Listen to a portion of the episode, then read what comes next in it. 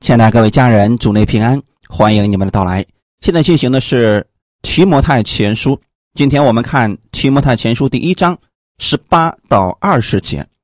我们分享的题目叫“长存信心和无亏的良心”。先来做一个祷告，天父，感谢赞美你，谢谢你给我们预备这么美好的时间，我们一起来查考提摩太前书，借着今天话语的分享。让我们得着智慧，更得着从你而来的命令，按你的话语去服侍。你把这样的智慧能力加给我们，借着你的话语，让我们知道当如何去行。把下面的时间交给圣灵，借着这样的话语更新我们的心思意念。奉主耶稣的名祷告，阿门。提摩太前书第一章。十八到二十节，我儿提摩太呀，我照从前指着你的预言，将这命令交托你，叫你因此可以打那美好的仗，长存信心和无愧的良心。有人丢弃良心，就在真道上如同船破坏了一般，其中有徐米乃。和亚历山大，我已经把他们交给撒旦，使他们受责罚，就不再谤读了。阿门。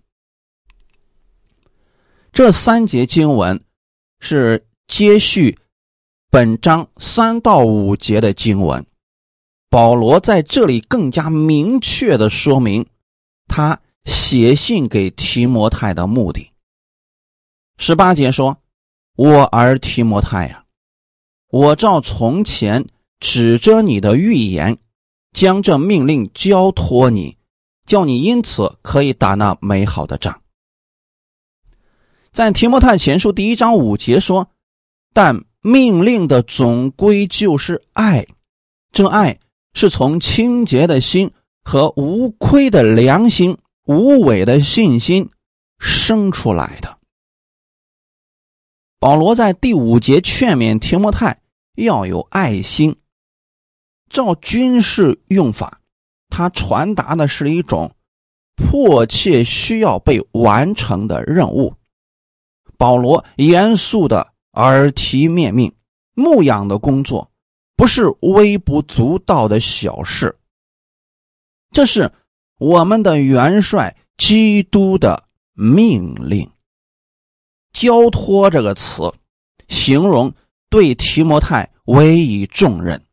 同样的词也出现在提摩太后书二章二节，这是提摩太交棒给别人的时候所使用的。所以十八节一开始提到我儿提摩太呀，保罗和提摩太这里的父子关系。不是血缘上的父子关系，而是属灵的父子。提摩太在属灵上继承了保罗所传的福音，并且拥有了和保罗一样为主付出的心。可并不是像一些人认个亲这么简单的。这里更多的是要表达。提摩太得到了保罗的真传，在真理上，在服饰上，和保罗极为相似。如果要达到这样的效果，绝非一日可成，乃是多年共同服侍、患难与共、荣辱不惊所结的果子。保罗对童工的要求。是相当高的，所以在此称提摩太为儿子，可见他是经过了试验。格林多前书十六章第十节：若是提摩太来到，你们要留心，叫他在你们那里无所惧怕，因为他劳力做主的工。像我一样，从这节经文我们可以看出来，保罗对提摩太的评价那是相当之高的，并不是跟随保罗的人都有这样的评价。我们来看一个人，《使徒行传》十五章三十六到四十节。过了些日子，保罗对巴拿巴说：“我们可以回到从前宣传主道的各城，看望弟兄们景况如何。”巴拿巴有意要带称呼马可的约翰同去，但保罗因为马可从前在庞菲利亚离开他们，不和他们同去做工，就以为不可带他去，于是。二人起了争论，甚至彼此分开。巴拿巴带着马可坐船往塞浦路斯去，保罗拣选了希拉也出去，蒙弟兄们把他交于主的恩中。其实跟保罗同工过的有很多的人，真正能跟到最后的没几个。提摩太算是其中一个了。刚才我们读的这段经文里边提到了保罗的同工巴拿巴，这巴拿巴也算是相当有恩赐的。他跟保罗同工做了很多的工，可后来的时候，他们二人之间有了分歧。这分歧就是马可。原来啊，在以前的时候。马可曾经跟着保罗一块儿出去宣教，在中途的时候啊，马可这个富二代因为受不了苦，哎，所以独自跑了啊，不跟他们了。就这个事而言啊，让保罗的心里边有点瞧不起马可，啊，为主受点苦就受不了了，不干了，逃跑了。所以当后来的时候。保罗和巴拿巴同工，这巴拿巴跟马可的关系特别好，所以啊，他们去以前建立的教会回访的时候啊，巴拿巴就觉得应该把马可带着，结果二人因为这个事情有了不同的意见，开始争论起来了。保罗认为不能带这样的人，于是这两个人争论之后。应该是意见不合了，就彼此分开了。所以弟兄姊妹，我们在服侍的过程当中也会遇到这样的事情。可能一开始非常好的同工，一同做工，一同服侍，甚至共同去面对问题。到后来的时候，因为意见不同。所以没有办法再继续服侍了，就会分开。当你遇到这样的事情的时候，不要灰心，也不要怀疑自己所走的路是否正确。你只需要确定你所做的是不是符合真理，这就足够了。因为我们人生当中啊，能陪我们走到。最后的非常的少，大多数的童工啊，能跟我们走一到三年，那就非常不错了。如果你能有十年的童工，非常值得感恩呐。你看保罗就明白了，经常的换童工，那就是因为走着走着意见不同了，就没有办法。再继续一起服侍了，这就是为什么作为同工，首先要同心。要想同心怎么办呢？领受的信息要一致。如果两个人听的是不同的信息，那他领受的东西就不一样，要合在一起做工很难。这就是为什么我们说在基督里合一，一定要在信息上合一呀。如果两人的观点就不一样，这一定会起争论，不如分开为好。巴拿巴选择和马可同工，坐船去塞浦路斯。我们先不说巴拿巴这个决定正确与否，我们从圣经上是可以看出来的。当他跟保罗分开之后，圣经上再也没有关于巴拿巴的记载。或许巴拿巴觉得自己可以跟马可一起去做工，这个不是问题。我们在这儿不是讲巴拿巴的对与错，只是想告诉大家，保罗的福音路线是正确的。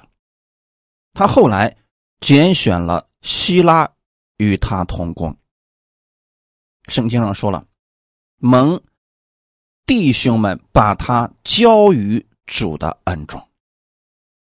从这里可以看出来，至少在福音的主线上，保罗是正确的。所以，我们跟别人同工的时候啊，其实也是需要有一个主次之分的。如果说巴拿巴知道自己是跟随保罗的。那么，当有了不同的意见的时候，巴拿巴能够听从保罗的，那么继续服侍，这个就不成问题了。问题就在于两个人都觉得自己是正确的，那就只有分开了。因此，在服侍的过程当中啊，还是需要有个主次之分，不是能力的大小，是需要有主次的原因是，当出现不同意见的时候，那么大家就听从这个领袖。这总不至于最后闹得不可开交。提摩太跟随保罗就没有过这样的问题。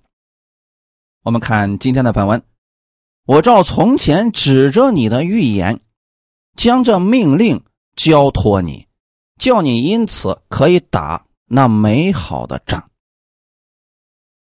在此并没有说明这个预言是什么时候说的。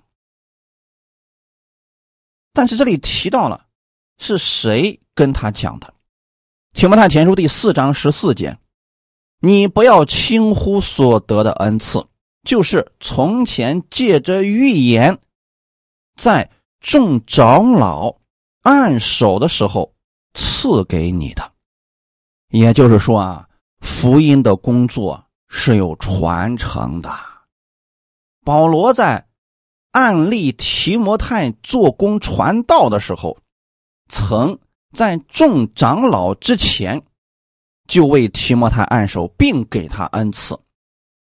所以啊，他在这儿特别的提醒提摩太，他既是神所拣选的，又是被众长老所认可的基督的仆人，就当忠心的。做传道的功夫，也就是说，今天一个人能不能服侍，首先要有从神而来的认可，其次要有教会的认可。按照本节的下文来看，保罗既命令提摩太要为真道打美好的仗，以对付。那些传异教的假师傅，从之前指着他的预言而说，肯定是与这方面的使命是有关系的。因为提摩太从小明白圣经，对异端他是有分辨的恩赐的。所以说啊，多读圣经，熟悉圣经，你就有这样的分辨力了。末后的日子，贾师傅会层出不穷，花样不断，而这样的人都有特点，就是没有教会推荐，自封为牧师或者教师。大家要有像提摩太一样的分辨力，不要只看别人挂个牧师的名号，你就什么都信。关键是要看他所讲的信息是否与圣经符合，符合的你就听，不符合的就立刻丢弃。人过去的经历和成就都可以编造，但生命是无法隐藏的。如果你细心的查看，总能看出来的。在此啊，保罗是想告诉提摩太，你留在以弗所，好嘱咐那几个人不可传异教。这就是保罗。对提摩太所下达的命令，就是要他为真道打那美好的仗，持守真理，指出异端的错误。可能有人会有疑惑，说为什么异端的东西那么吸引人呢？其实啊，因为异端所讲的大多数是符合人肉体的需要的，他所说那个话，你特别的觉得有道理。就是爱听，比如你什么都不需要干，就等着神从天上降下马拿，赐下所有的祝福都给你们。这样的话，谁不爱听啊？躺平就有各种福分降临，谁都愿意听啊。但这个符合不符合真理呢？你们要自己去查考圣经。这就是为什么传异教的人这么受欢迎了。许多信徒啊，都喜欢听这些道理，而且许多信徒总是喜欢不断的听一些新奇的东西，所以有些人三两年就换一个新牧师，他们总是打听哪里又来了一个新牧师，或者说呀，又出现了一个新牧者，就愿意去听听。这个人讲的是什么？看看能不能得着一些新的东西。这个心是好的，但是我鼓励大家的是，把重点放在读圣经和默想上，这个才是我们生命最有意义的东西啊！你追随人，如果这个人有问题，你又没有分辨力，很容易出问题的。大家想想看。圣经的根基如果不稳固的话，没有分辨力，别人讲的不正确也听不出来，觉得哎呀太棒了！今天听了之后，心里边可舒服了。真理有时候是不舒服的，如果没有这样的分辨力，很容易被迷惑、被带偏了，还不知道呢。因此，我建议大家把焦点放在基督身上。把重心放在神的话语上，多默想神的话语，比跟从多个牧师好太多了。圣经只有一本，这世界上的牧师千千万，为什么要选择那个复杂的而放弃了简单的呢？前几天有个信徒给我发了一个牧者的讲道，他说他是在网上看到了一个。人的讲道，说这个人很有恩赐，能赶鬼，能医治，但是他听了之后极为害怕，晚上总是做噩梦。因为呢，那个牧师总会讲到一些关于鬼的故事，而且呢，他把这个道发给了我，说让我听一下，给分辨一下。说实话，我真不愿意做这样的事情。你看果子不就知道了吗？如果你听了他这个讲道，让你晚上开始做噩梦，开始害怕了，这还有必要去分辨吗？这不是自找苦吃吗？我们的道他不听，总喜欢发别人的这些信息，结果把自己弄的是心神不宁的。现在。提摩太所在的教会就出了这么几个人在传异教，大家想想看，这几个人的信息是从哪里来的呢？难道是他们自己发明的吗？很显然不是。这些人的信息也是听来的，那也就是说，他们并没有听提摩太所讲的纯正的真理。这些纯正的真理，他们听不进去，耳朵发痒了，所以才要去听那些新奇的东西。结果不知不觉在传异教了，而他们自己还认为我讲的正确呀。但他们的果子是什么呢？攻击教会，攻击保罗，而这些人不觉得有错呀。如果有人说他听的那个真理多么的纯正，结果呢？心中狂妄自大，谁都看不起，就认为自己是正确的，谁都不如他，这本身就是问题呀。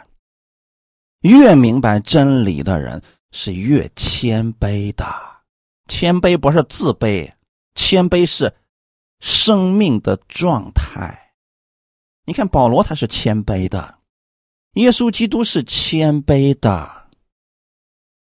感谢主啊！如果说。听了某人道，开始到处攻击教会，攻击别人，这一定是有问题的。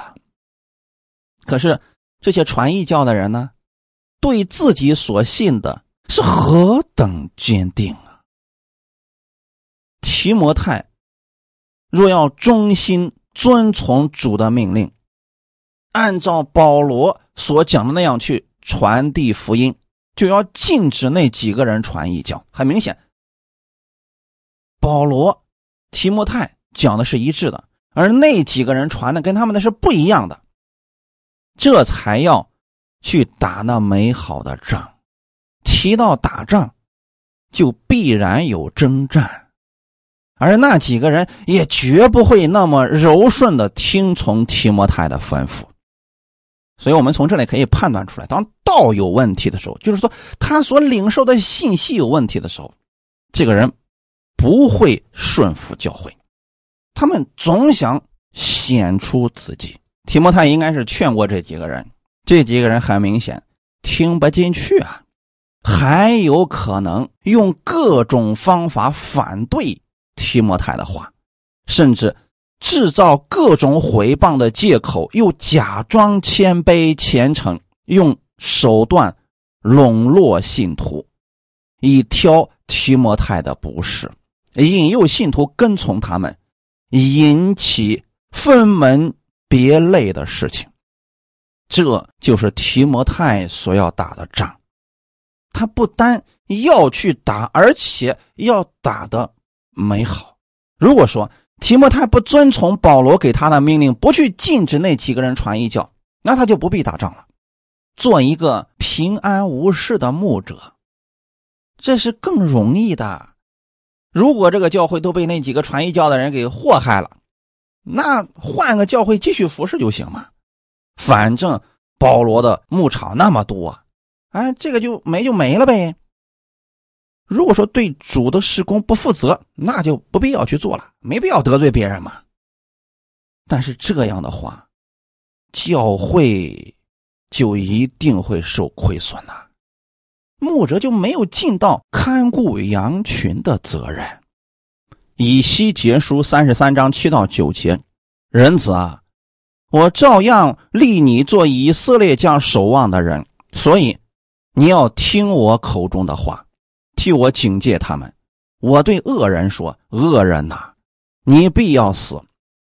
你以西结若不开口警戒恶人，使他离开所行的道。这恶人必死在罪孽之中，我却要向你讨他丧命的罪。倘若你警戒恶人转离所行的道，他仍不转离，他必死在罪孽之中，你却救自己脱离了罪。从这儿我们是看出来了，做牧者是要有责任和义务的，可不是什么人。都可以随随便便去当牧师的。神对以西结怎么说的？我立你做以色列家守望的人，这不就是牧者吗？就是你要看顾羊群。如果有人走错了路，你一定要警戒他，要使他离开恶道，要不然这个人死定了。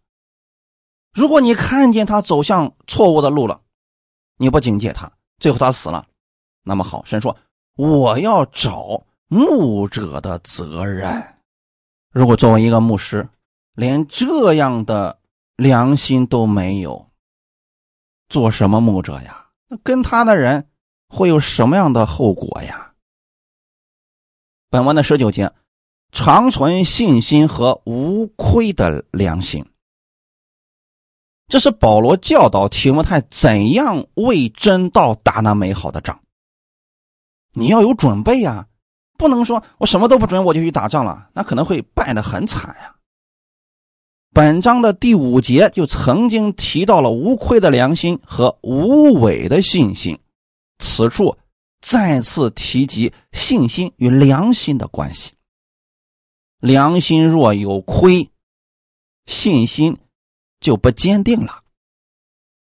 信心要坚定，必须保持良好的。良心，假如牧者看到信徒走错了路了，不去提醒他们，那这就是良心有亏呀。原文无亏的良心，它有另外一个说法，叫做良好的良心。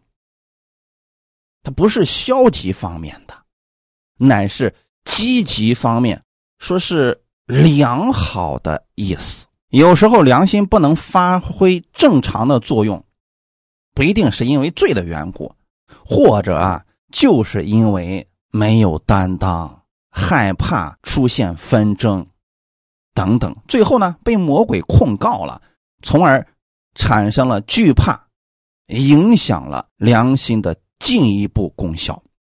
约翰一书三章二十到二十一节说：“我们的心若责备我们，神。”比我们的心大，一切事没有不知道的。亲爱的弟兄啊，我们的心若不责备我们，就可以向神坦然无惧了。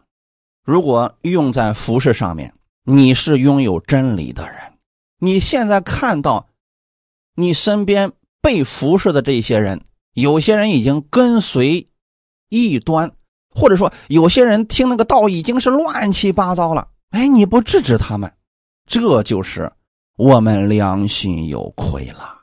你的心会责备你的，最后他落得家破人亡，被异端骗的很惨，你能不受责备吗？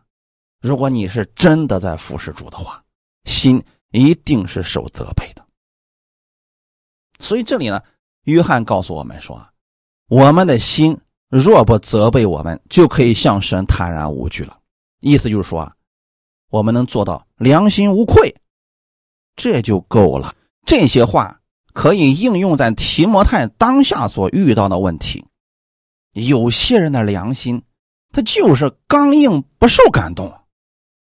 你比如说，有些人跟随了这些传异教的，提摩太看见了，提醒这个信徒了。这个信徒呢？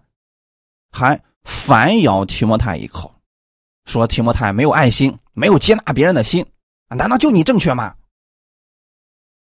很明显，提摩太在这间教会服侍，那信徒你可以听他的呀，这牧者不会骗你的呀。可有些人真的是听不进去的，那么他一定会受亏损。那作为牧者来讲呢，该提醒的。已经做了，那么牧者的良心就是良好的良心。那假如有这种情况，比如说提摩太已经看到教会里边有人在传异教了，弟兄姊妹有些人已经跟随这些人了，那就是都快走到悬崖边了，提摩太依然不提醒，总是担心别人会误解他的意思，这样的话。跟弟兄姊妹的关系就破裂了。毕竟啊，我还很年轻啊。如果这样顾前顾后，想的太多，不敢做，最后弟兄姊妹真的误入歧途了，那么提摩太的心里边一定是非常难受的。所以保罗想告诉提摩太，是给他下了一个命令，要去打那美好的仗，别犹豫了，去做吧。我们今天也是如此啊！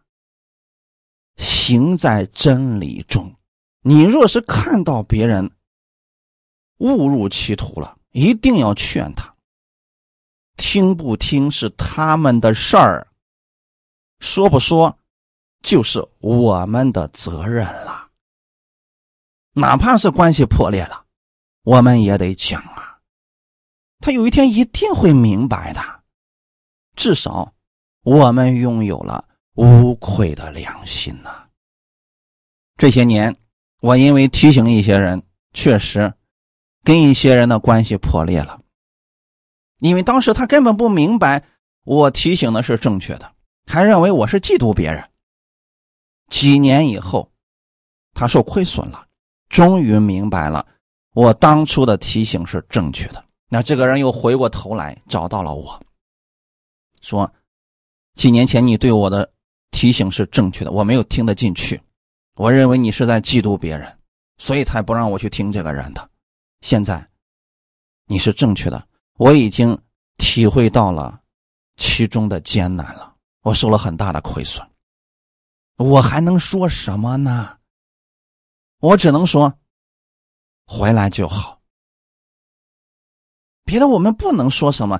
原本这段路是可以不用走的，可有些人是必须走过了，才能知道你的提醒是正确的。这就是牧者的难处啊！不是每个信徒都能理解牧者的这个苦心的。感谢主，所以希望大家在服侍的时候啊，该说的一定要说，不要怕得罪人。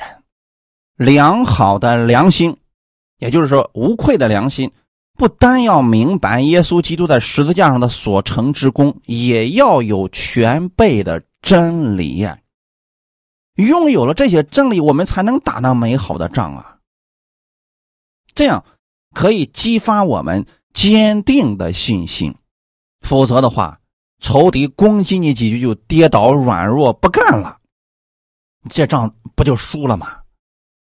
所以保罗劝告提摩太要长存信心和无愧的良心。有人丢弃良心。就在真道上，如同船破坏了一般。简单来讲，这段话语的意思就是：有人良心坏了，昧着良心做事情，丢弃良心，比良心有亏更加的严重。这样的人是置良心于不顾，故意。违背良心做事，基督徒在世行事为人，如同船航行在大海上，有赖信心和无愧良心的保护。不然的话，基督徒的信就完全的丧失掉了。那这样的结果是什么呢？他的行为比那些不信的更可恶。做起坏事来，良心都不会定罪了。比如有一些人乱用恩典，耶稣基督在十字架上把一切都成了，所以你借给我的钱我不用还了，让耶稣还给你吧。这不就是个无赖吗？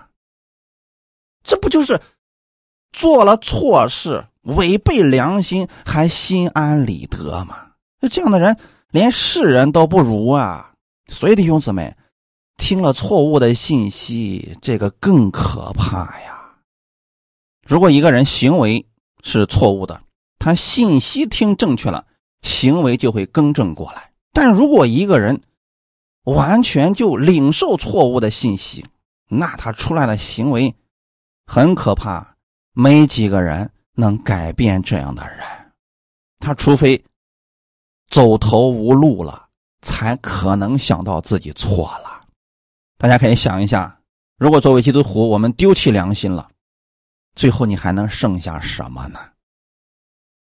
那不就等于说船破了，最终会葬身大海，一无所有吗？所以这条路不能走啊。提摩太前书四章一到二节，圣灵明说。在后来的时候，必有人离弃真道，听从那引诱人的邪灵和鬼魔的道理。这是因为说谎之人的假冒，这等人的良心如同被热铁烙惯了一般。阿门。为什么在末后的日子，有的人狂妄自大，完全听不进去别人的劝告？明明是他走错路了，还一点都不听，听不进去别人的劝告呢？因为他离弃了真道。这个时候想想看，连圣灵在他里面都不起作用了呀？为什么呢？因为他听从了错误的道理，而这个错误的道理是什从哪里来的呢？这里已经告诉我们了。引诱人的邪灵，那就是说，这个人本身他就有这些想法，正好呢，邪灵给了他开了这扇门，他觉得哎呀，太正确了呀！这个人所讲的跟我心里所想的完全一致啊！你心里想的那个就是真理吗？所以说，我们总是来劝大家，不管你听谁的讲的，一定要对照圣经，而不是对照你内心的想法。很多时候，我们内心的想法是一种私欲的想法，这个很危险。而魔鬼呢，就是要利用人的私欲啊，引诱人去跟随他呀。这是鬼魔的道理，不是真理，不是从耶稣而来的。而鬼魔的道理有个特点是什么呢？说谎，给你画一个大饼，说一些你愿意听的。这不就是说谎之人的假冒吗？你看那个骗子，那都能说到你的心坎里边去啊！啊，你听了之后特别舒服啊，心甘乐愿的把东西给别人，心甘乐意的跟随别人去走啊。当有人制止你的时候，你会觉得那个制止你的人是害你的，而这样的骗子最终的目的是什么？要把这样的人骗得一无所有啊！所以人家的目的一开始就很清楚啊，就是要骗一些人，那就是要投其所好，说他们想听的，做他们认为正确的。那有人就说了，那这些骗子都没有良心吗？啊，就这么害别人吗？他们的良心就如同被热铁烙惯了一般。这个意思就是说什么呢？他那个良心啊，都已经厚的热铁都烙不痛他了。就这样的良心已经几乎没有了。你跟这样的人讲良心，完全没有用。如果传讲福音的人良心坏了，那他传的还是福音吗？那么跟随他的人会有什么样的结果呢？因此啊，我们作为服侍人员，责任重大呀！不要随随便便的跟随牧者，一定要分辨清楚。阿门。保罗在这儿说：“如果说有人丢弃了良心，就如同船破坏了一般，指的是信心的破产，那就是一无所有了。”提摩太前书一章二十节，其中有许米乃和亚历山大，我已经把他们交给撒旦，使他们受责罚，就不再谤读了。徐米乃和亚历山大就是丢弃良心典型的例子。这里提到的亚历山大，可能和《使徒行传》十九章里边所提到的亚历山大。是同一个人，但也可能不是同一个人，因为重名的比较多，所以大家一定不要强行把他们联系到一起。总之呢，徐米乃和亚历山大这两个人在教会当中传异教，这时候该怎么办呢？如果不制止他们，那他们就会继续做这样的事情。直到整个教会完全的败坏了。如果要制止这样的人，那该怎么样去做呢？保罗在这儿说的是：“我已经把他们交给撒旦。”这是用一种比喻的方式来描述如何处理这样传异教的人，或者说在教会当中为非作歹、搞分裂教会的人，应该怎么样去处理这些人？我们通过《哥林多前书》五章五节有一个参考。要把这样的人交给撒旦，败坏他的肉体，使他的灵魂在主耶稣的日子可以得救。在哥林多教会啊，就曾经出现过有一些人行为极其败坏，而这样的极具传染力。那保罗对这样人的处理方式是直接把这样的人赶出去教会，然后保罗的说法是把这样的人交给撒旦。实际的处理方式就是逐出教会。感谢主。所以说，今天保罗对提摩太所讲的方法也是把这样的人赶出教会。那有人说了，赶出教会就等于说交给撒旦了吗？大家可以想象一下啊，如果他在教会当中不但起不到好的作用，反而会成为害群之马。影响其他的人，那把他赶出教会之后，他们会继续他们的传异教行为，继续被撒旦欺骗，到最后的结果是什么呢？肉体会被败坏，生命会结束的。但是，这个人信耶稣的话，他灵魂依然还可以得救，只是在世上所做的不被神纪念。那有人就说了：“难道这样的人还是基督徒吗？”哎，所以弟兄姊妹，不要觉得别人是基督徒就一定不会被魔鬼欺骗引诱着走啦。如果心中没有真理，就算是信徒也会被魔鬼欺骗，跟着魔鬼走。但他们的灵魂依然是得救的。那还有一种传异教的呢，就是完全没有信耶稣。那这样的人。灵魂当然是不得救的，他就是属于魔鬼的嘛。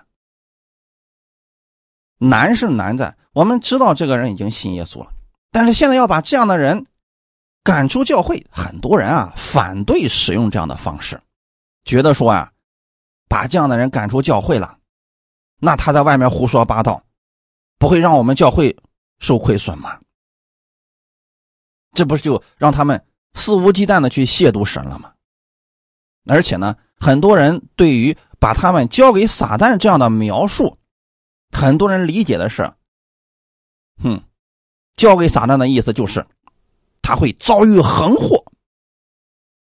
这种说法也不是没有道理，因为啊，离开了真理，活在被撒旦欺骗的世界当中，结局一定不会好。因为撒旦不会给人恩典，能给我们恩典的唯有主耶稣基督啊！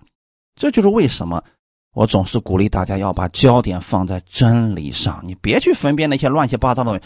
只要我们持续不断的扎根于真理，那跟真理不符的东西一来，你马上就有分辨力了呀！这就很简单了嘛，对不对？今天。本文的结尾说到，使他们受责罚，就不再棒读了。这里就清楚的说明，交给撒旦的目的是让他们有机会回转过来。简单来讲啊，不是为了惩罚而惩罚。不管我们怎么样处理这样的人，我们的动机是怜悯他们，而不是恨恶他们。你比如说，教会当中有人跟随异教了。或者说，有人跟随异端了，有人听的那乱七八糟的那个道，都已经让他狂妄自大，都觉得自己非常了不起，看不起其他人了，就说明这个道是有问题的。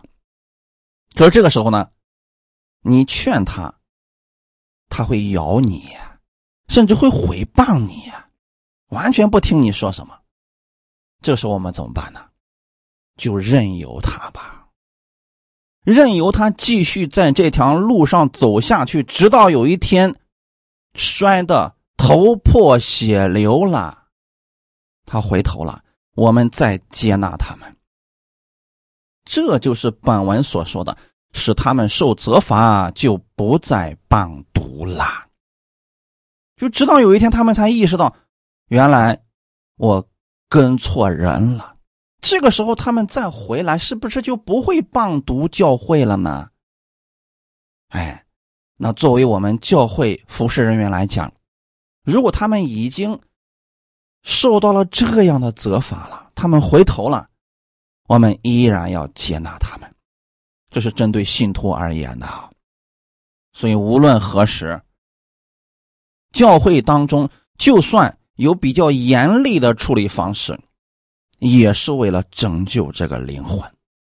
如果说碍于面子，对这样的人睁一只眼闭一只眼，必然会成为教会的障碍，他会让更多的人误入歧途啊！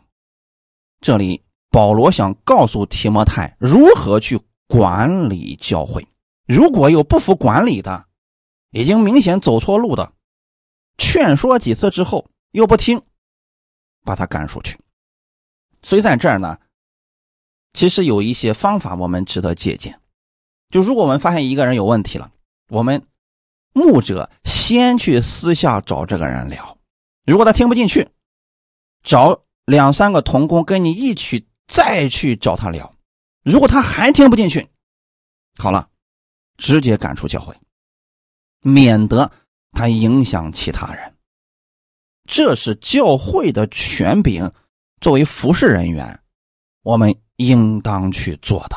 当断不断，则必受其乱当你这么去持守真理了，这就是长存信心和无亏的良心了。但一定要持守真理而行啊！要带着爱心去做这样的事儿，不是私心啊，也不是私欲。更不是因为你恨这个人，所以给他扣上帽子，把他赶出去。这在神面前交不了账的。所以弟兄姊妹，服侍主不是儿戏，做牧者要有担当和责任的。感谢主，愿今天的分享给你们带来一些帮助。我们一起来祷告。天父，感谢赞美你，感谢你把这样的话语给我们，让我们拥有智慧。去做主的工，当我们去服侍神的教诲的时候，让我们拥有这样的爱心和无愧的良心。我们持守这样的信心，为主做工，因为羊群是主耶稣你的，我们只是管家，我们当用你的真理去管理羊群，尽到我们的责任。主啊，你给我们这样的信心和爱心，持守到底。感谢赞美主，一切荣耀都归给你。奉主耶稣的名祷告，阿门。